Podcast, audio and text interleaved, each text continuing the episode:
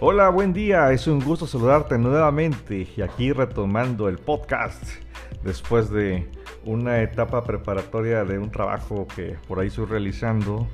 Vamos a retomar estas ideas y sobre todo compartir a través de este formato que recomiendo lo escuches si estás en casa, si estás en, en algún vehículo, en fin, para no distraerte con el video. Mira, en este episodio quiero platicarte acerca de las personas físicas del régimen simplificado de confianza, pero particularmente en un tema que muchos conocemos pero que no estamos aplicando.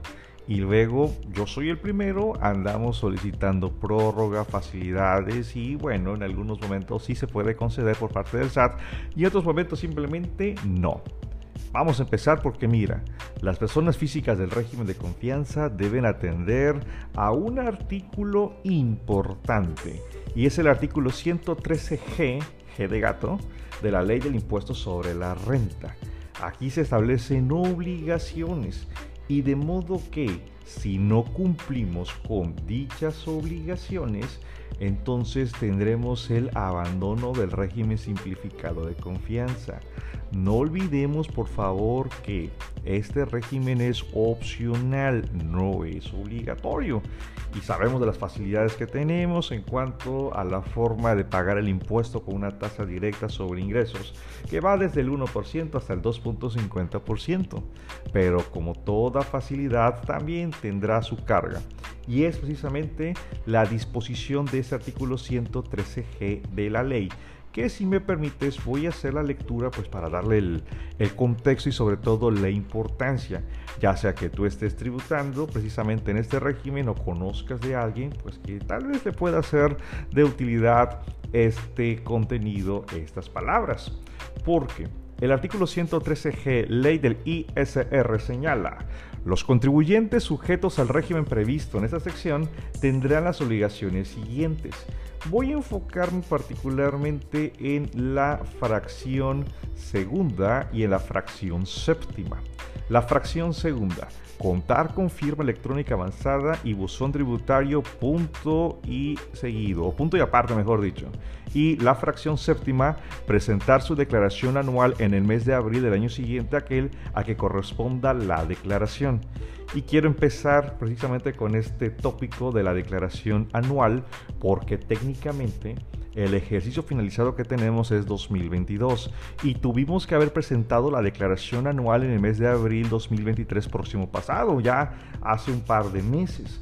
Sin embargo, la autoridad fiscal, en el ánimo de no desalentar y no castigar a los contribuyentes incumplidos, que somos demasiados, le da un espectro de facilidad y a través de diversas modificaciones. Y la última que hubo, que se dio en la quinta resolución de modificaciones a la resolución miscelánea fiscal para 2023, se dio en transitorios una facilidad para presentar la declaración anual sin requerimientos, sin multas.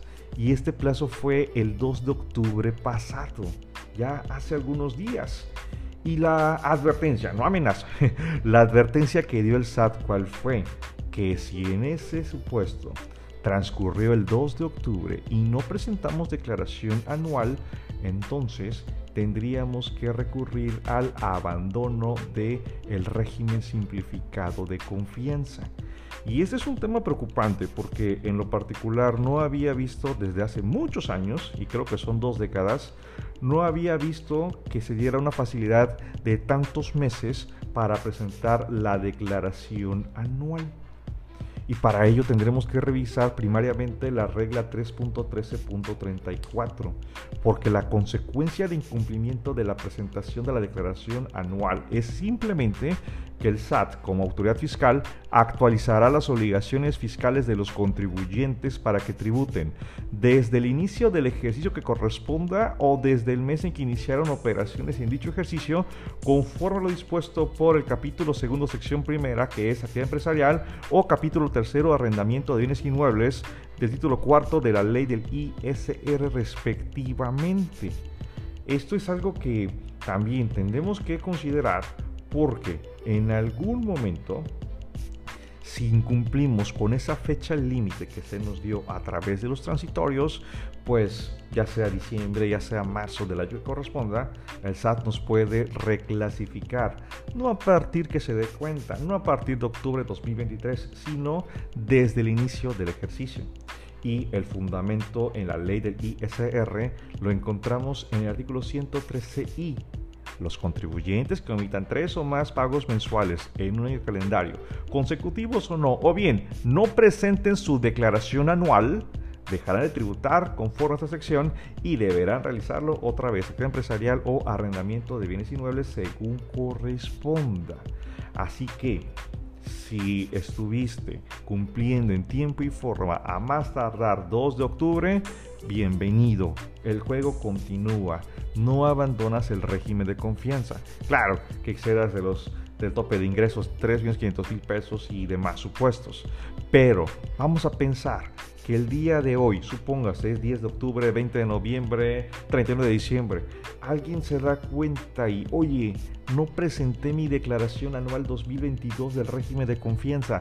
La quiero presentar hoy 31 de diciembre, antes de que inicie el año 2024. ¿Puedo? Puedes, por supuesto, sin ningún problema.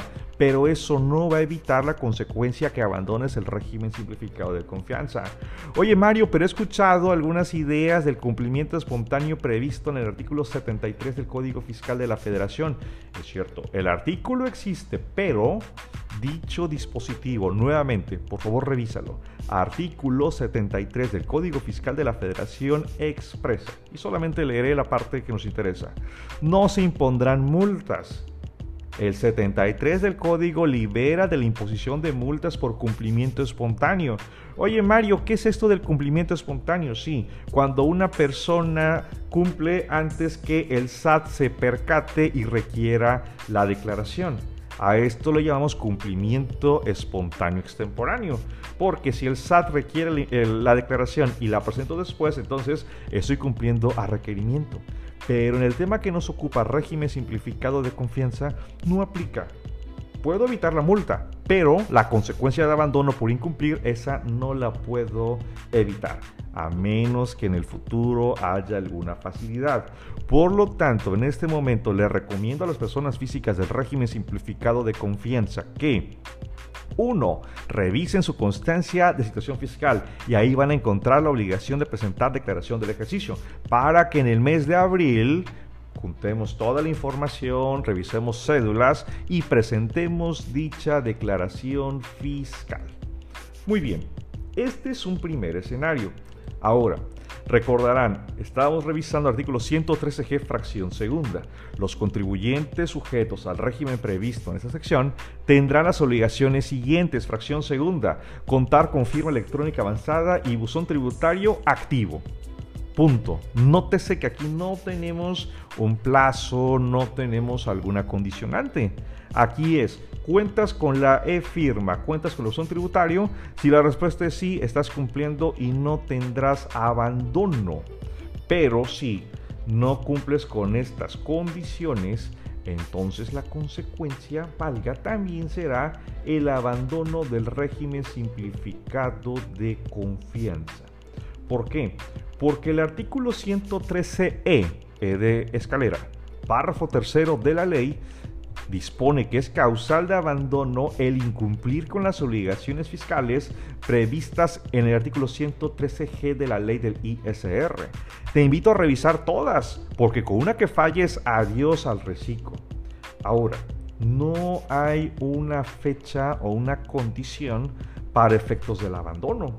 Por lo que, mi opinión, en el momento que el SAT se percate que no cumplimos con esta obligación, vámonos, abandonaremos el régimen simplificado de confianza. Pero también habremos de recordar y considerar que en la resolución miscelánea pues se dio cierta facilidad también para contar con esta e-firma y, y habilitar el buzón tributario activo principalmente por la realidad que en su momento no hubo citas suficientes para poder cumplir con estas obligaciones. Y entonces, a través del artículo transitorio vigésimo quinto y vigésimo sexto, modificados o actualizados a la quinta resolución de modificaciones a la resolución miscelánea fiscal, se establece precisamente que tenemos hasta el día 2 de octubre para en, todo caso, contar con esa e-firma y con el buzón tributario activo. Reitero, es artículo vigésimo sexto y artículo vigésimo séptimo. Revisemos. El vigésimo sexto transitorio señala para efectos del artículo 113G, fracción segunda de la ley del ISR, los contribuyentes personas físicas que opten por tributar en el régimen simplificado de confianza deberán no es podrán si quieres o no quieres. Deberás contar con el buzón tributario activo, de acuerdo a la regla 2.2.7, a más tarde el día 2 de octubre de 2023, de conformidad con la ficha de trámite 245 diagonal Código Fiscal de la Federación. Continuamos. Los contribuyentes que no cumplan con esta condición no podrán tributar en el régimen simplificado de confianza. Entonces, Aquí una de las preocupaciones que podríamos tener respecto al buzón tributario es que transcurrido el 2 de octubre, quienes hoy han estado tributando como régimen de confianza y no tienen ese buzón tributario, que se despidan, que se despidan del régimen simplificado de confianza. Aunque lo más probable es que el SAT, pensemos en 82 días, 94 días, en fin, al momento de revisar, régimen fiscal, confianza, perfecto. Buzón tributario, sí, sí, sí, sí, no. Ese no, al momento de la revisión, será expulsado.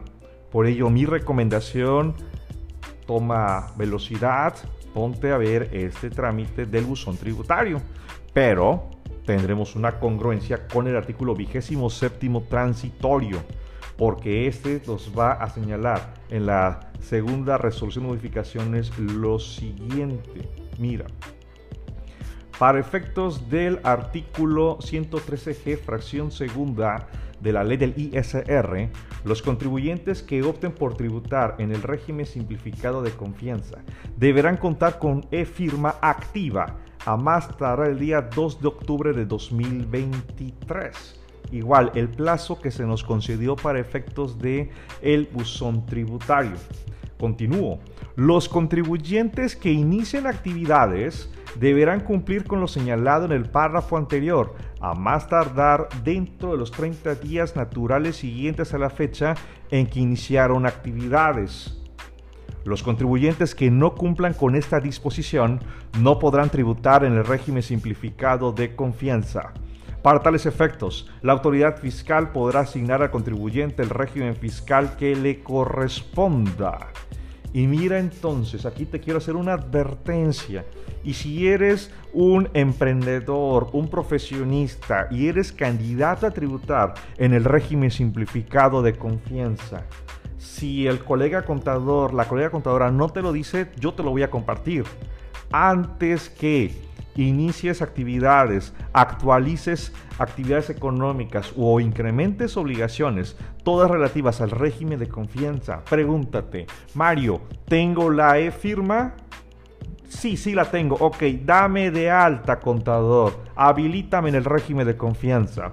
Mario, ¿tengo e-firma? No, no tengo e-firma. Entonces, antes que inicie la actividad del régimen de confianza, dile, contador, contadora, hazme una cita para que pueda ir a obtener mi e-firma de manera presencial en el SAT. ¿Por qué? Porque hay que señalar la realidad y ojalá esto se vaya mejorando día con día. Pero las citas no son como hace cuatro años, cinco años que uno podría escoger, ah, quiero para el día miércoles a las 11 de la mañana. No, fíjate que el viernes a las 10 de la mañana. No, aquí está en función a la disponibilidad. Y los casos presentan eh, esta situación de que pasa un mes, pasa dos meses para poder obtener la cita. No vaya a ser que pensemos, hoy es día 5 del mes que estás escuchando este audio y la cita te la dan para dos meses. Si ya estás como régimen de confianza, transcurren 30 días, ¿qué crees? Adiós a este régimen. Por lo tanto, sugiero, primero, ten el poder de School una memoria USB con los archivos de firma, ya los tienes, ya los revisaste, ahora sí, contador, contadora, quiero iniciar en el régimen de confianza. Te están dando 30 días. Por ello es muy importante, revisa, revisa y como se dice por ahí, tenemos oídos para oír, escuchemos. Tenemos ojos para ver, bueno, visualicemos. ¿Por qué? Porque hay un artículo 113G, te lo he estado expresando y es el objeto de este episodio. Los contribuyentes del régimen de confianza tienen obligaciones. Te las voy a parafrasear. Inscripción al RFC, ya la tienes. Firma electrónica y buzón tributario, es lo que estamos platicando.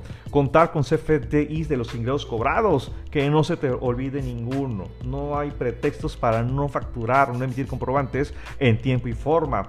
Debes obtener y conservar los comprobantes fiscales digitales por internet que amparen tus gastos e inversiones. E, e independientemente, perdón, que sea para el régimen de confianza, te va a servir para el IVA acreditable.